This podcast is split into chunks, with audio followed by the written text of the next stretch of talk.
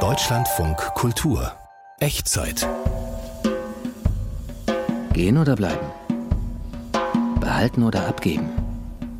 Vernunft oder Intuition?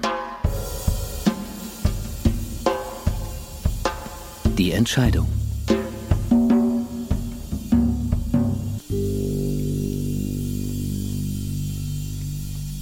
Ich habe mich entschieden, mich von meiner besten Freundin zu trennen in einer ganz bestimmten Lebensphase.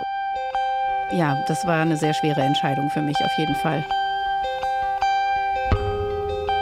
Ich erinnere mich noch sehr gut an unsere Anfänge oder als wir uns kennengelernt haben. Wir waren beide super jung, wir waren 20 ungefähr, sind beide vom Lande in die Großstadt Berlin zum Studieren gezogen und waren uns irgendwie gleich sehr sympathisch.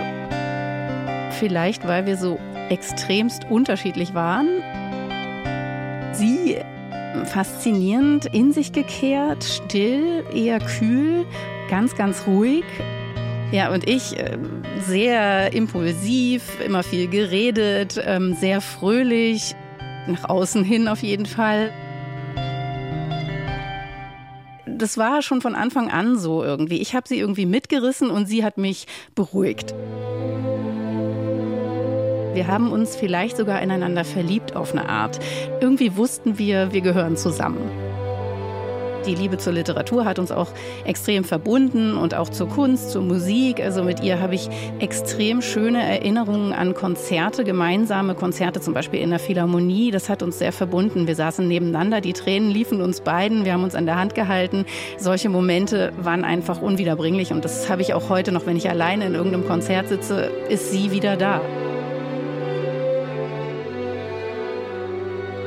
Ich bin sehr früh schwanger geworden und wollte trotzdem diese Nähe, habe sie zur Patentante gemacht und so. Und da hat sie sich so komisch verhalten, also als könnte sie mir dieses Glück mit dem Kind nicht gönnen auf eine Art und hat sich dann so ein bisschen distanziert von mir und sie hält das jetzt nicht mehr aus, diesen ganzen Mutti-Kram und so.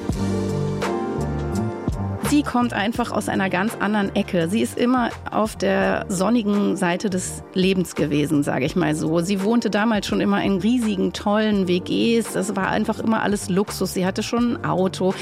Ihre Schwester hat sich ein Riesenhaus am See in Berlin gekauft. Und diese Welt hat uns eigentlich schon immer getrennt und ähm, diesem ganzen Zirkus mit Yoga und Schweigeseminaren und Buddhismus und so. Ich habe das Gefühl gehabt, das ist überhaupt nicht meine Welt. Und ich dachte immer, soll sie doch, ist ja ihr Leben. Und vor allem, ja, jeder kann leben, wie er möchte, aber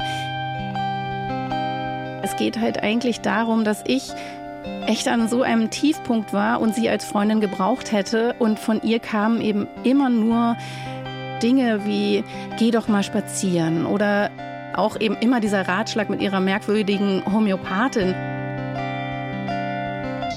Ich hatte eine richtige Depression und sie wusste, was alles nicht gut war in meinem Leben, aber sie konnte das wohl an gar keinem Punkt nach fühlen. Und das ist natürlich auch schwer für beide Seiten. Aber da wurde mir dann unsere Unterschiedlichkeit so richtig klar und ja, vielleicht war ich doch eher die, die mehr wollte oder mehr Erwartungen auch hatte an eine so tiefe Freundschaft. Sie hat vielleicht auch erkannt, wie ich wirklich bin und konnte damit nicht umgehen. Und somit haben wir uns dann lieber getrennt. Zunächst ist es dann natürlich so, dass man sich erstmal gar nicht mehr meldet und so und traurig ist für sich. Aber das hat sich nicht so richtig angefühlt. Und deswegen gab es eben dieses letzte Telefonat, in dem wir dann beide entschieden haben, dass wir beide eigentlich nur noch leiden miteinander und uns nichts mehr geben können, weil wir beide, glaube ich, eher nach etwas gesucht haben in der anderen, was wir gar nicht waren. Je mehr ich auch über mich erfahre als Mensch, desto mehr wird mir auch bestätigt von mir selbst, dass das der richtige Schritt war.